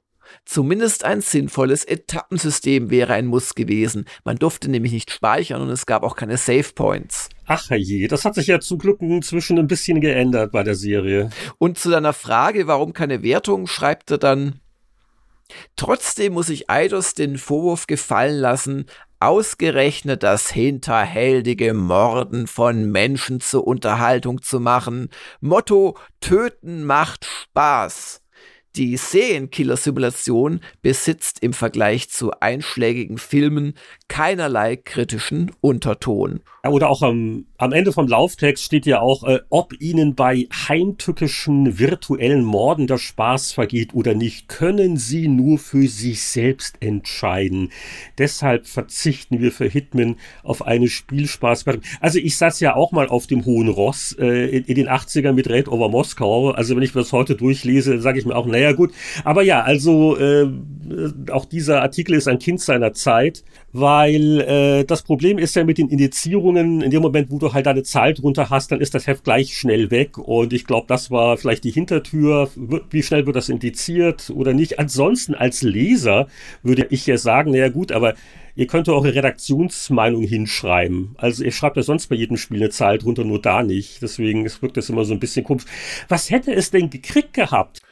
Keine Ahnung, aber das klang spielerisch. Es hat halt schon genervt mit ihren Safe Games. Das klang so nach einer 79 bis 81 für mich. Nee, und dann, dann müssen wir jetzt auch mal weiterkommen. Baldur's Gate 2 deutsche Version hat noch 91% bekommen. Wirklich, also selten so eine starke Ausgabe erlebt wie diese. Aber jetzt gehen wir in die Zeitmaschine und reisen 30 Jahre zurück zur Powerplay 1 1991. Und auch das war eine starke Ausgabe und auch da sehen wir schon wieder bekannte Spiele auf dem Cover. Ja, äh, hatten wir nicht gerade Monkey Island erwähnt? Wahnsinn. Äh, das ist äh, zwar als Titeltext drauf, Lucasfilm in Höchstform, da wird gleich noch aus dem Test zitiert, des allerersten Secret of Monkey Island. Äh, zu meinen, naja, also leichten Entsetzen ist übertrieben, aber das äh, Artwork-Motiv ist was ganz anderes. Die unendliche Geschichte 2. Steinbeißer zum Anfassen. Das ist natürlich jetzt rein spielehistorisch gesehen ähm, vielleicht ein bisschen unglücklich. Allerdings, ähm, damals hat man sich sicher auch äh, viele Gedanken gemacht, womit verkaufe ich mir Hefte. Äh, das war halt ein, ein Riesenthema und die, die, die, Filme waren ja sehr erfolgreich. Und äh, da gab es einen großen Wettbewerb und da hat man wohl entschieden, dass das es ehrwürdig ist, äh, auf dem Titel als Artwork verewigt zu werden. Was ist mir denn noch aufgefallen? Ach, im Editorial. Also, äh, eine lustige Geschichte auch wieder beim Blättern. Ach ja, da war doch was. Und zwar im Editorial ist da so ein Katzenbild. Und aber viel spannender finde ich dann noch, äh, Seite 34 eine Geschichte, wo ähm, Ian Bell und David Brabham also noch auf demselben Sofa sitzen und da das Kätzchen streicheln, weil die hatten sich ja irgendwann noch böse verkracht, also die Elite-Erfinder. Ich frage mich nur gerade, ob sie vor 30 Jahren noch miteinander auskamen oder sich dann schon wieder versöhnt hatten, weil also ich, ich habe fast das Gefühl, das war dann vor dem großen Zerwürfnis. Ähm, auf jeden Fall ein schönes Foto und da ist mir wieder eingefallen, was für ein verrückter Trip das war. Also es ging um Elite fürs Nintendo Entertainment System. Und wenn man sich das angucken wollte, es nicht wie heutzutage, ihr verwöhnten jungen Leute, ihr kriegt da irgendwelche Download-Codes. Nein, da wurde man noch in den Flieger gesetzt, morgens hin, abends zurück. Äh, das Problem war halt noch, die waren bei Cambridge und ich glaube nicht, dass ich nach Cambridge geflogen bin. Ich glaube, das war wirklich nach London, Heathrow und dann wurde erstmal Auto gefahren. Also, äh, und also ich weiß noch, ich, ich hätte fast meinen Rückflug verpasst, weil ich dann also am Flughafen mehr oder weniger eingeschlafen bin, weil da musste man sehr früh morgens raus. Und seitdem, das war eine wichtige Lektion. Also ähm, auch innereuropäisch, diese morgens hin, abends zurücktrips, äh, es ist ein bisschen viel, auch für den jungen, energiegeladenen Mann, der ich damals noch war. Und das war insofern ein Thema, als dass äh, ja das NES jetzt auch nicht gerade eine Hardware war, die für 3D-Grafik besonders gut geeignet ist. Und äh, ja, das war dann schon ganz beeindruckend, äh, das vorgeführt zu bekommen, wie es auf dem NES läuft und natürlich noch mit der Drahtgittergrafik. Und sie hatten ja auch an Elite Gold äh, dann für PC gearbeitet und ja, war, war ganz nett. Aber die, die, die Katze hat allen die Schau gestohlen. Übrigens, also England ist ja immer noch, wenn nicht gerade Corona-Jahr ist, ugh, äh, immer noch ein beliebtes Ziel für morgens hin und abends zurück Aktionen. Und da kann ich mich auch aus den letzten Jahren an so viele haarscharf gerade noch gekriegte Rückflieger äh, erinnern. Ach, das, das wird immer noch gemacht. Ich dachte, alle hätten gelernt von meiner Reise damals, nein? Also eine meiner äh, lustigsten Erinnerungen, wenn man es dann überlebt hat, also pünktlich wieder zu Hause war, trotz allem, war vor ein paar Jährchen zu irgendeinem Total War, wo wir in eine Kläranlage geschleppt wurden, weil Ach, Warhammer 2. Kläranlagengeschichte, ja, ja. Und, und dann wurde ich so langsam unruhig. Du, wann ist denn eigentlich die Rückfahrt? Weil das war so eben im Osten von London. Also wir mussten vom Osten in den Westen Westen nach Heathrow halt wieder, oder Südwesten ist ja Heathrow, so einmal um London rum und das zur besten Rush-Hour-Zeit. Und dann hatten wir aber einen Taxifahrer, der da durch Wohngebiete gebrettert ist, wo man dachte, jetzt kommt eine Sackgasse und irgendwie haben wir es dann geschafft. Ach ja. Ach, da habe ich auch meine, meine Güte, auch die, die, die U-Bahn-Fahrten nach Heathrow, wo es alles schon arg knapp ist und dann steht die U-Bahn mal aus nicht näher geklärten Gründen und wir warten auf irgendwas. Ja, ja. Ach ja, ja mal. Also manche Sachen ändern sich nicht, auch nach 30 Jahren nicht, sozusagen. Und, aber ich habe hier die wichtigen Insider-Infos, die es nur im Spieleveteranen-Podcast gibt. Also auf diesem Foto auf Seite 34 sieht man den Ian Bell, der sehr skeptisch zum Brabham übrigens rüberguckt. Und der Brabham wirkt sehr diabolisch. Also der, der hegt gerade Pläne. Das liegt aber bei dem Braben an seinen äh, wirklich auch immer noch sehr dichten Augenbrauen. Also der, der sieht leicht so ein bisschen diabolisch aus. Aber das ist eigentlich aber, ein ganz aber, netter. Aber der Ian Bell, also der, der ist, der ist, der ist das nicht geheuer. Jetzt trägt der Ian Bell ein T-Shirt mit also einem schön bunten Druck, da steht Lynx drauf. Ne? Das kann man gerade so noch erkennen. Ja, ja, ja. Und das hat nichts mit dem Atari Lynx zu tun, falls sich jemand fragt, was das für ein Spiel ist. Lynx, das war, ähm, oder vielleicht gibt's die ja noch. Ähm, ich habe nämlich, glaube ich, gefragt damals. Äh, das ist so ein Tierschutz. Äh, Verein, also äh, international und die haben halt äh, allen möglichen Kram verkauft, um da halt Geld zu sammeln. Ja, und ja. das war mal zu der Zeit dann irgendwie so cool, so ein Lynx-T-Shirt zu haben. Man tut was Gutes und läuft damit rum. Weil ich bin dann, aber irgendwann das nächste Mal in London auf einer Messe war, äh, habe ich mal auch nämlich doch äh, zwei gekauft. Da war ich dann ganz stolz drauf. Ja. Aber nicht genau dasselbe Motiv. So, und warum dauern diese Podcasts immer so lang? Okay, das äh, Nein, aber noch ich glaube, das ist eher interessanter, als es noch drei Spiele durchzuhecheln, wenn, wenn so die kleinen Anekdoten kommen. So, was haben wir denn an kleinen Spielen? Ach, ein ganz unwichtiges, The Secret of Monkey Island. Ja, da war's endlich. Äh, wir hatten uns natürlich schon drauf gefreut. Lucasfilm Games Adventures, das war etwas, das hatte schon einen sehr guten Ruf. Äh, das letzte war Indiana Jones and the Last Crusade und ja, da war es jetzt endlich. Das erste Monkey Island, ich habe es erst vor ein paar Jahren nochmal durchgespielt für irgendeine Geschichte und ich finde, es ist gut gealtert. Es ist ein echter Klassiker. Es ist charmant, es ist witzig, die Rätsel. Dass es jetzt nicht so wahnsinnig umfangreich ist, stört mich eigentlich auch gar nicht. Ja, aber, aber du hast dich wahrscheinlich beim Neuspielen einfach auch noch ein paar Sachen erinnert. Also wenn man das nicht wusste, ja, dann hat man natürlich auch viel länger dran gehangen. Und man konnte auch nicht einfach ins Internet gehen und die Lösung sich raussuchen. Also das, das war so kurz war das gar nicht. Nur wenn man weiß heutzutage, wie einige Rätsel gehen, dann, dann ist es relativ schnell durchgespielt. Ja, und wir haben es, glaube ich, mit 92 Prozent, sage ich mal, so gerade richtig auch bewertet. Nicht schlecht. Und wir waren ja auch bemüht, äh, auch sogar schon so erste Bilder der Amiga-Version zu bringen, weil das das war natürlich uns klar, dass im Commodore-Land Deutschland, also hier eine äh, nur eine PC-Version, die auch nur bewertet worden ist, das ist schon hart. Hast du da auch gelitten damals? Nee, äh, was wollte ich machen? Ja, also. Gut, es war, war der Adventures auch nicht das Genre, weswegen du dann verzweifelt losgezogen bist. Also das ist ein neues Ultima. Das war es eher, was dich dann vom Amiga weggebracht hat. Nee, das stimmt gar nicht. Ich hatte Manic Mansion schon auf dem C64 gespielt und ich kannte quasi also Lucas Arts schon als Adventure-Macher äh, und das hat mich bestimmt geärgert damals, weil einen PC hatte ich damals noch nicht. Ja, und wir sind natürlich damals auch schon gut versorgt worden von Boris, der arbeitete zu der Zeit ja ähm, für Lucasfilm Games oder, oder Rainbow Arts oder Softgold, wie genau das dann verflochten war. Deswegen haben wir schon da die guten deutschen Texte auf den Screenshots. Und äh, ja, ich zitiere mich jetzt einfach mal selber, oder? Ja. Eiskalt. Mit The Secret of Monkey Island hat sich Lucasfilm Games selbst übertroffen. Vom sich stetig steigernden Schwierigkeitsgrad bis zu den logischen Puzzles gibt sich das Programm keine Blöße. Am meisten Spaß macht mir die gagstrotzende Handlung. In der Kategorie die meisten Lacher pro Minute bei einem Computerspiel stellt es neue Rekorde auf. Selbst wählerischen Naturen, die sich nur ein Abenteuerspiel im Jahr kaufen, rate ich dringend zu einem Besuch auf Monkey Island.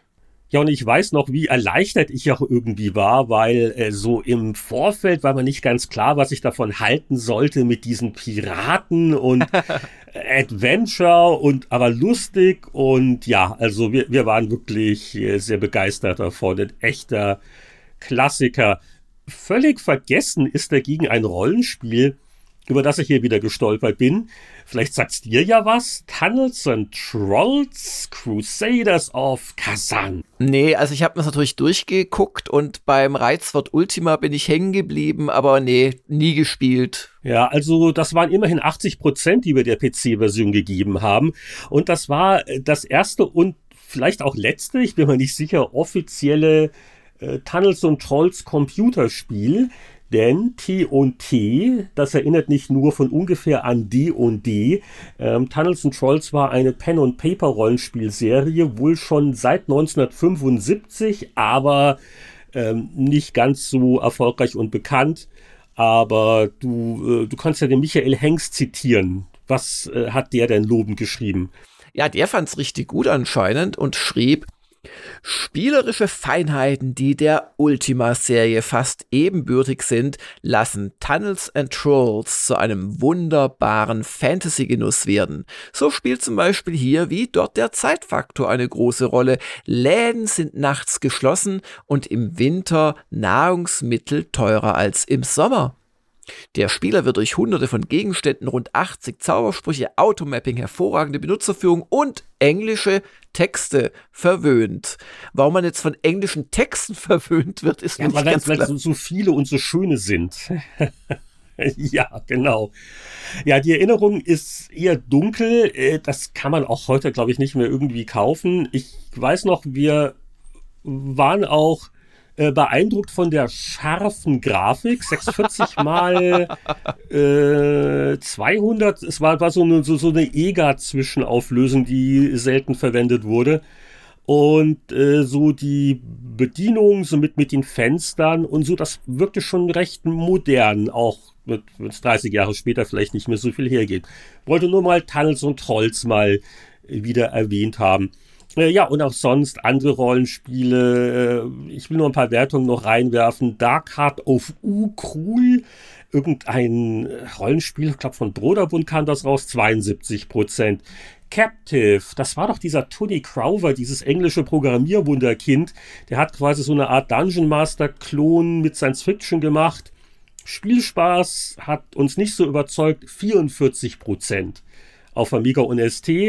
Und dann haben wir noch auf einer halben Seite äh, ganz unauffällig ein Spiel oder eine Serie, über die wir auch immer wieder mal im Podcast reden.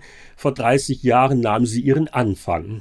Ja, Star Control macht ja heute eher durch Rechtsstreitigkeiten von sich reden, die, die Fortsetzungen. Aber das erste Star Control, das ist mit 77 Prozent hier nicht unterbewertet. Das war im Wesentlichen ein taktisches Top-Down-Raumschiff-Arcade-Spiel, das so ein bisschen noch durch eine Sternkarte verbunden war. Aber das hatte jetzt spielerisch noch nicht so viel mit dem von mir wirklich verehrten Star Control 2 zu tun. Das war ein Rollenspiel war im Prinzip. Prinzip. Und Anatol schrieb, was auf den ersten Blick so simpel aussieht, entpuppt sich nach mehreren Partien als knackiges Strategiespiel. Der Computergegner ist hartnäckig, schnell und gemein. Der Action-Teil wird erst auf einem schnellen AT vernünftig spielbar. Man erinnert sich, das waren damals die schnelleren MS-DOS-Kisten. Dann ist Star Control eine wahre Freude. Durch die 14 Schiffstypen ergeben sich immer neue spannende Duelle. Wer auf einen guten Mix aus Action und Strategie steht, sollte sich Star Control kaufen. Ein zusätzlicher Joystick wird empfohlen. Aber es hat schon seine Gründe, warum eben Star Control 2 als der Klassiker in Erinnerung ist. Aber der baute halt auf auf dem ersten noch etwas einfacheren Teil und ja, also der hohe 70er passt, würde ich jetzt auch sagen. Ja, dann so die, die fast vergessenen. Ein Spiel noch von Lucasfilm Games. Ähm, Monkey Island kennt heute noch jeder. Wer kennt denn noch Night Shift? Das war mal der Versuch, so in andere Genres vorzudringen, auch mit anderen externen Entwicklern äh, zu arbeiten.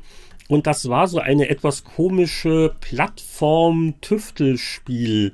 Mischung. Haben wir dann mit 70 Prozent so noch freundlich bewertet. Aber so richtig ist der Funke nicht übergesprungen. War auch ein bisschen schwierig, da reinzukommen. Äh, die Idee war eine ganz lustige.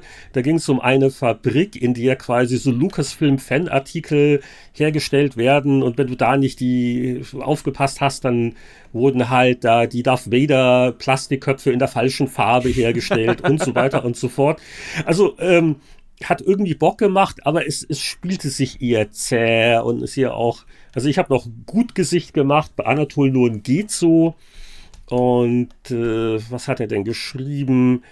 Was auf den ersten Blick nach einem schlichten Plattformspielchen aussieht, entpuppt sich als teuflisches Tüftelspiel. Fred muss dauernd auf Draht sein. Da fällt der Strom aus, dort ist eine Schraube locker, hier verlischt das Feuer im Ofen, man ist gut beschäftigt, alles unter Kontrolle zu halten. Trotzdem, die große Begeisterung kam bei mir nicht auf. Und ja, ich war auch ein bisschen noch mehr Wertung reinwerfen. Atomino war ein wirklich gutes deutsches Tüftelspiel, 80% für PC Amiga. Dann, wer kennt noch James Pond? Wir haben ja schon über James Bond-Spiele heute gesprochen, aber James genau. Bond. äh, mir sagt sogar noch was. Auf dem Amiga war es gar nicht mal so eine unbekannte Marke, aber es war halt vielleicht auch nicht super spannend und also den Humor muss man mögen. Und der Volker schrieb dazu und äh, ergab 77 Prozent auf dem Amiga. James Pond ist der pure Agentenspaß. Die Unterwasserwelten scrollen schön weich in alle Richtungen und wenn Pond nicht gerade betrunken ist, lässt es sich problemlos mit dem Joystick steuern. Was Millennium an witzigen Einfällen, grafischen Überraschungen und stimmungsvoller Agentenmusik in diesem Spiel versteckt hat, ist sehens- und hörenswert. Ja, das war halt ein sehr buntes, niedliches, äh, gagreiches, so Hüpf-Plattformspiel, äh, natürlich voller James Bond-Anspielungen. Ich erinnere mich witzigerweise noch mehr an die Nachfolger. Gab es da sogar mehr als ein? Also mindestens ein Nachfolger, den hat dann Electronic Arts für Mega Drive veröffentlicht und äh, das war dann noch quietschbunter und irgendwie ganz nett. Also jetzt nichts, wo ich sage, großer Klassiker, muss ich unbedingt mal wieder rausholen. Ah, wir müssen unbedingt hier noch den, den Winnie zitieren, das ist einfach herzallerliebst. Seit dem letzten Bad mit meiner Quietscheente hatte ich nicht mehr so viel feuchten Spaß. Und das Prinzip ist schön einfach, blubbern und sammeln.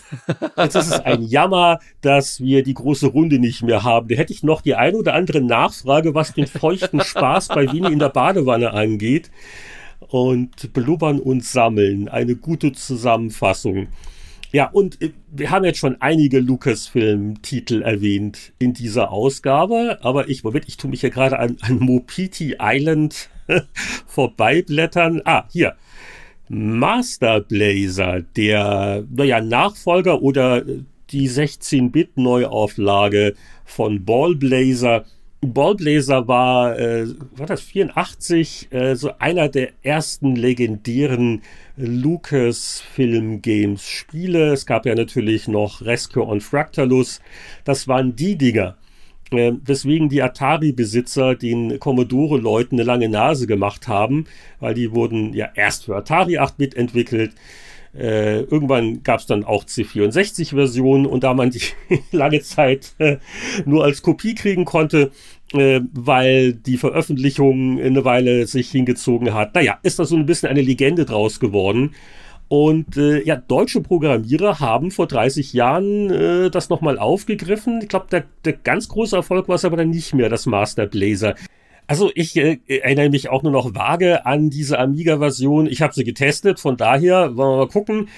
Master Blazer bietet neben netten optischen und akustischen Leckereien nicht mehr und nicht weniger als das klassische Ballblazer Spielprinzip. Und Ballblazer war schon immer ein Programm, an dem sich die Geister schieden. Die einen fanden es genial, die anderen bissen angesichts von Eigenheiten wie der automatischen Richtungsänderung des eigenen Fahrzeugs zürnend in die Tastatur. Ja, da merkt man schon. Wobei Ballblazer hatte ich sogar als Original und zwar bei meinem Onkel gespielt, das weiß ich noch, aber auch auf dem C64, ja. Aber das war schon gewöhnungsbedürftig. Also, wie, wie, wie ging es dir denn damals? Weil dem Moment, wo du halt die Kugel hattest, dann drum hast du dich immer zum Tor gedreht. Master Blazer selbst habe ich nicht gespielt, aber das war ja auch das Feature schon beim ersten und das war zusammen mit dieser Schachbrettartigen 3D-ischen Grafik war das schon stark gewöhnungsbedürftig. Aber just die Grafik war halt damals der Hammer, weil da hat man sich dann wirklich hier Dreidimensionalität und Speed eingebildet und war einfach zufrieden. Also das, das war, das stimmt wirklich, das war ein 3D-Rausch und dann, naja, Ende 90 auf dem Amiga, so mit diesem Schachbrett-Ding, war vielleicht auch nicht mehr ganz so spannend, aber immerhin 70 Prozent. Der Hengst hat sogar ein super Gesicht gemacht. Ich habe es, glaube ich, eher ein bisschen gebremst. Und äh, ja, dann ich glaube, der Computerspiele-Testteil, ähm, hier noch Turbo Challenge auf dem Amiga, 71% war ein beliebtes Rennspiel, vor allen Dingen zu zweit, dank Splitscreen. Ähm, der Martin Gatsch hat es besprochen. Aber ganz immer noch nicht fertig mit der Powerplay, denn äh, es war natürlich so die Spiele des Jahressaison vor 30 Jahren auch bei uns und äh, eine lange Liste, viele Kategorien. Und da hat man sich damals wirklich bemüht, Respekt, Respekt, weiß ich, ob das der Anatol vor allen Dingen war, äh, da haben wir noch so äh, äh, Briefchen eingetrieben, so von einigen Preisträgern. Und da gibt es wirklich ein bisschen schwer zu lesen, ähm, weil sehr klein nur abgebildet. Ein Original Sid Meier. Äh, handschriftlich hat Sid Meier äh, Hello to our friends in Germany ähm, sich artig bedankt, dass Railroad Tycoon die Auszeichnung beste Spielidee gewonnen hat. Ja, lass mich mal versuchen, es vorzulesen. Du korrigierst mich, okay? Falls ich es nicht richtig lesen kann. Hello to our friends in gaming. Thanks for the. Ach, Gaming, nicht Germany. Nee. Ah, nee, Germany heißt das. Da sagt er Germany. Oder, oder Gaming. Also, äh, also ich muss, muss sagen, wir haben hier also ein PDF und es ist nicht sehr groß, äh, wobei ich glaube, ohne Lesebrille. Also Gaming oder Germany, aber, aber Germany ist viel sinnvoller. Ja, ja. ja, ja. ja. Es, es, ist jetzt auch, nur das ganze Ding nicht vorlesen. Also er macht noch ein bisschen Werbung, dass dann eine Amiga-Version ja, auch noch kommt. Aber good, good luck to everyone at Powerplay. Sid Meier hätte auch Arzt werden können mit der Handschrift, muss ich ja sagen, die, die Rezepte. We had fun writing the game. We hope you are having fun playing. Ja. Are, ich kann es lesen. Ich habe ihn geknackt. Ich habe den Sid Meier Handschriftcode geknackt. We are working on Macintosh, Amiga and Atari ST versions of Railroad Tycoon, which should be finished soon. Good luck to everyone at Powerplay. Happy Railroading, Sid Meier. Ja, also weitere Geheimnisse waren nicht drauf, aber immerhin muss ich sagen, also äh, hätte man auch ein bisschen größer bringen können. Das ist natürlich ein echter Meier. Und äh, Electronic Arts aus England hat auch was gefasst. Ich war so stolz, als ich dann Jahre später mit euch, also mit PC Players, erste Mal auf einer Messe war, irgendwo in Köln auf einer, glaube ich, auch Amiga-Messe da haben wir den getroffen, den Sid Meier, und dann hat er, und darum kann ich auch bestätigen, es ist authentisch, hat er mit derselben Unterschrift mir ein Colonization, das damals irgendwie noch halbwegs neu war, ähm, gesigned. Ach, da war ich stolz. Das, habe ich heute das habe ich auch noch. Das, das habe ich nie getragen. Bei jedem Umzug wird dieses T-Shirt. Nee, nee, bei mir war es kein T-Shirt. Ich habe es wirklich auf die Spielepackung bekommen. Und die steht hier auf die Packung. drei Meter von mir entfernt. Immer noch. Ja, ja. Ah, okay. Was wäre denn das T-Shirt wert?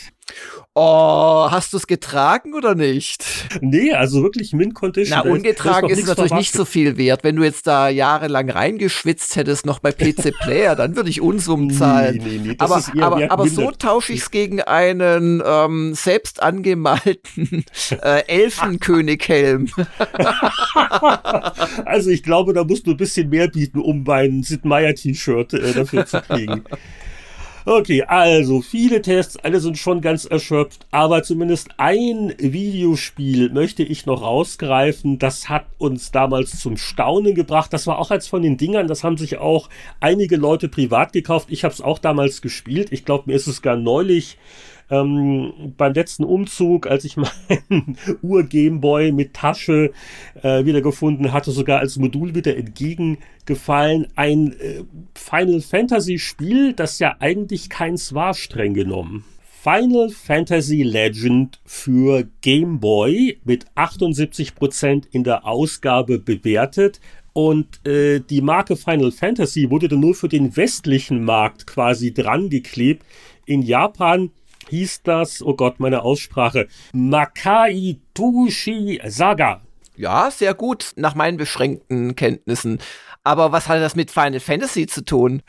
Ähm, genau, also äh, von daher so ein, ein interessanter Ableger und ist auch völlig egal, ob Saga oder Final Fantasy. Wir waren total fasziniert, dass auf so einem kleinen äh, unterwegs Mobilspielgerät mit seiner Schwarz-Weiß-Grafik, dass sowas möglich war, eine Batterie war, eingebaut und ich glaube, du warst jetzt kein Gameboy-Spieler der ersten Stunde, Jörg, aber du kannst gern den Michael Hengst aus seinem begeisterten Meinungskasten zitieren. Nein, war ich nicht, aber ich lese gerne Michael vor.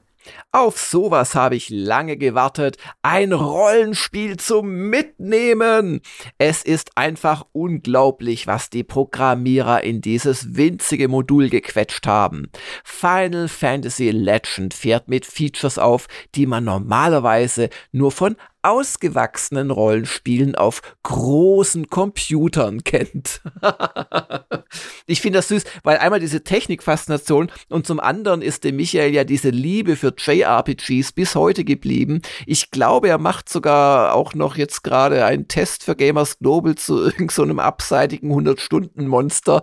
Also da hat sich echt nicht viel geändert bei ihm so viele Spiele. Wir sind gar nicht auf die anderen äh, Jahresbestdinger eingegangen. Äh, bestes Rollenspiel Ultima 6. Da ja. habe ich aber dann keinen bösen Brief von dir gekriegt, oder? Nee, nee, nee. Ist genehmigt. Und, äh, aber witzig, wir haben es wirklich geschafft, obwohl in der Ausgabe erst getestet, The Secret of Monkey Island als Adventure des Jahres noch zu küren, was äh, aber auch nicht falsch war. Action war Wing Commander, äh, Strategie, Railroad. Ich, ich habe ja auch Cyberpunk 2077, das erst zum Schluss kam, noch als Spiel des Jahres gewürdigt. Stimmt, das kann man auch noch das machen. Kann man schon machen. So, aber jetzt nehmen wir uns noch eine halbe Stunde Zeit, weil ich habe damals so viele Sportspiele. Also auf Mega Drive das erste John Madden Football und das wollen wir doch jetzt noch mal ähm, gerne mit Rückfragen von Jörg. Uh, ich, ähm, ich werde müde. okay, gut.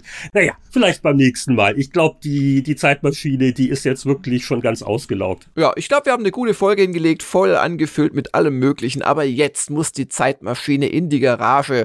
Und vorher sagen wir noch schnell vielen Dank fürs Zuhören und bis zum nächsten Mal. Tschüss.